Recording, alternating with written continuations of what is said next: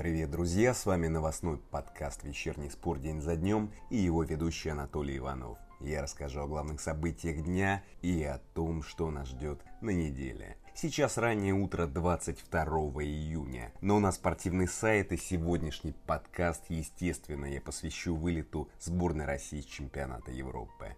Вот что будет в этом выпуске. Все о вылете сборной России с Евро. Цифры, статистика, выступления. Станислав Черчесов назвал матч против Дании лучшей игрой. Артем Дзюба объяснил поражение психологии и назвал Сафонова плеймейкером. Александр Дюков считает неправильным делать кадровые выводы по горячим следам. Это цитата. Андрей Кончельский назвал Черчесова смешным тренером и смешным вратарем а Нопка готов возглавить сборную России. Результаты дня и расписание матчей недели. Начнем. Сборная России со счетом 1-4 проиграла Дании в третьем туре группы Б чемпионата Европы, заняла последнее место и вылетела из турнира. Параллельно матче бельгийцы со счетом 2-0 обыграли финнов. Итог такой. Бельгия первая, у них 9 очков, вторые датчане с тремя, третьи финны с тремя и последние россияне тоже с тремя очками. Из-за дополнительного показателя разницы мячей сборная России заняла последнее место. Забили 2 мяча, пропустили 7. Больше по 8 мячей на этом Евро пропустили турки и северные македонцы. Кстати, больше Россия пропустила лишь на Евро-96, тогда забили 4, пропустили 8 в, согласитесь, более сложной группе с Германией, Италией и Чехией. Две игры тогда провел Станислав Черчесов. А еще сборная России во второй раз в истории пропустила 4 мяча на Евро. Первый случай был в 2008, когда проиграли испанцам со счетом 1-4. Еще немного занятной статистики. Проигрыш сборной России позволил датчанам установить два достижения. Во-первых, они стали первой командой в истории турнира, которая вышла в плей-офф, проиграв две стартовые игры. Во-вторых, датчане забили 4 мяча на крупном турнире впервые с 98 года, когда со счетом 4-1 обыграли Нигерию. Ну ладно, хватит про Данию, они вышли на Уэльс, давайте поговорим про сборную России. Я, друзья, выскажу непопулярное мнение. Вот многие кричат про позор, ругаются, сокрушаются. Ребята, а что случилось-то в общем? Разве что-то необычное случилось? Сборная просто взяла и сыграла на своем уровне, разве нет? Вы и правда думали, что им по силам обыграть датчан? Ну посмотрите, в каких клубах играют датчане, а в каких россияне. В чем позор-то? Абсолютно закономерно и предсказуемо проиграли Дании и Бельгии. И абсолютно по делу. Справедливо проиграли. И что позорного в справедливости, но не нужно себя обманывать. Говорить о персоналиях тоже не вижу смысла. Таков уровень. Важно, что это общий уровень. Ну да, немножко неловко получается, когда сопоставляешь уровень жизни в стране и затраты на футбол, зарплаты футболистов и тренеров. Но разве и в этом есть что-то новое? Сборная сыграла на своем уровне, и я не вижу смысла их костерить. Более того, если важен футбол, то план в первом тайме работал. Хорошо оборонялись, выбегали в контратаке. Кто-то скажет, что нужно самим играть в атаку первым номером – Возможно, да, это для зрелищности, ведь футбол – это шоу. Но Станиславу Черчесову нужен был результат, и для результата подходила только такая тактика. И знаете, в чем проблема? Многих вел в заблуждение чемпионат мира. Просто там в группе были сборные послабее Египет и Саудовская Аравия. Ладно, не буду долго на эту тему. Если кратко, то произошло то, что я и ожидал. И я не вижу причин для истерик. Идем дальше. Станислав Черчесов назвал матч против Дании, цитата, «лучшей игрой в плане качества». Кто-то ожидал, что Станислав Саламович подаст в отставку, но этого не случилось. Послушайте, что он сказал в миксте. Надо мне еще посмотреть сегодняшний матч э, э, и в плане качества игры, и в плане готовности. Сегодня была наша самая лучшая игра. В принципе, так мы команду готовили от игры как бы к игре, потому что хотим или нет э, и бельгийцы здесь выиграли, ну, с бельгийцами сегодня нам конкурировать, наверное, чуть-чуть э, сложновато и наивно бы было выходить на пик формы э, с бельгийцами, чтобы потом э, вниз идти. Мы наоборот шли наверх, так как мы планировали, но еще раз повторяю, в игре случаются моменты, когда э, мы не забили хорошие два момента, а они с ничего забили. Поэтому, еще раз повторяю, э, здесь э, надо очень спокойно, скрупулезно подумать и принимать правильное решение. Спасибо. Спасибо. Всем болельщикам привет. Ну, переживаем. Вернее, болельщик э, имеет право переживать. Мы должны э, исправлять. Вот такой с приветом получился Станислав Саламович.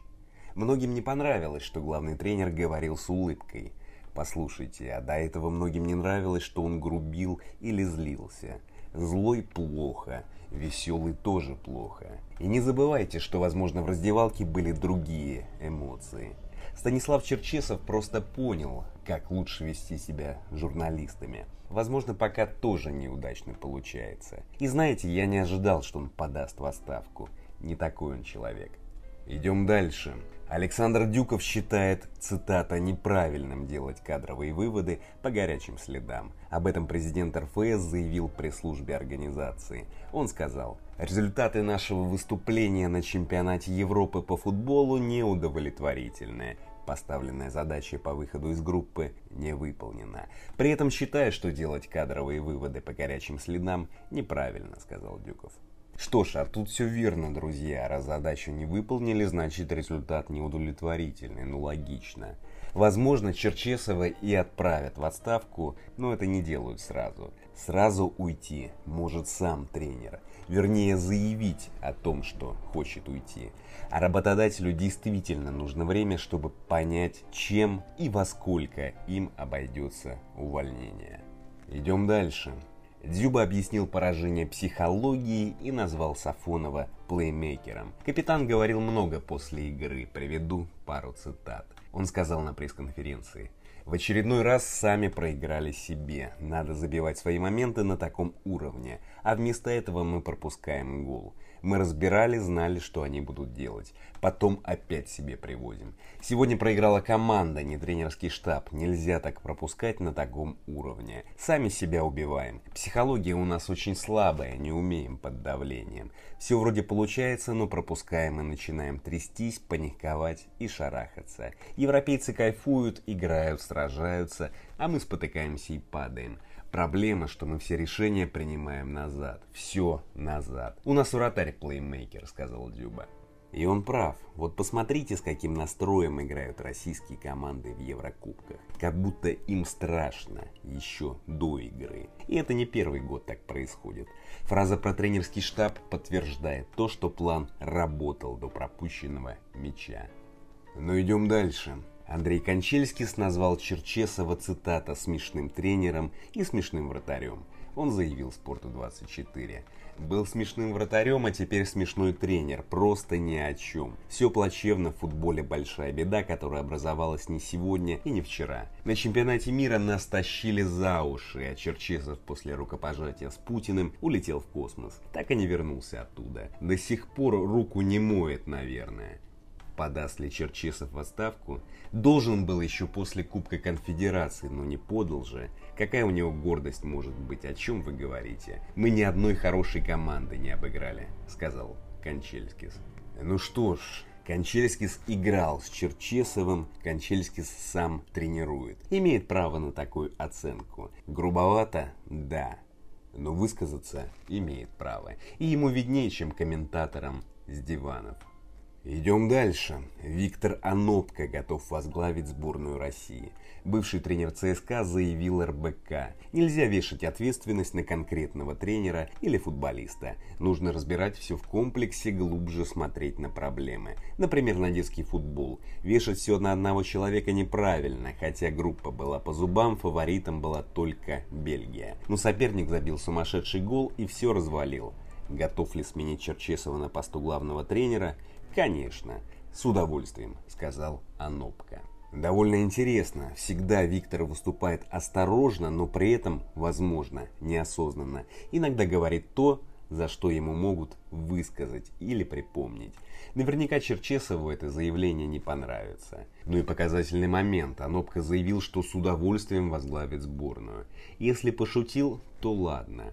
А если нет, то не очень хорошо. Похоже на завышенную самооценку. У нас и так часто большие должности занимают неподготовленные или профнепригодные люди. Может хватит? А теперь расскажу о результатах Евро и расписании. 21 июня также прошел третий тур в группе С. Результаты. Украина, Австрия 0-1, Северная Македония, Нидерланды 0-3. Украина заняла третье место с тремя очками и ждет результатов в других группах. Пока определилась лишь одна сборная, вышедшая с третьего места в плей-офф. Это Швейцария, у которой 4 очка.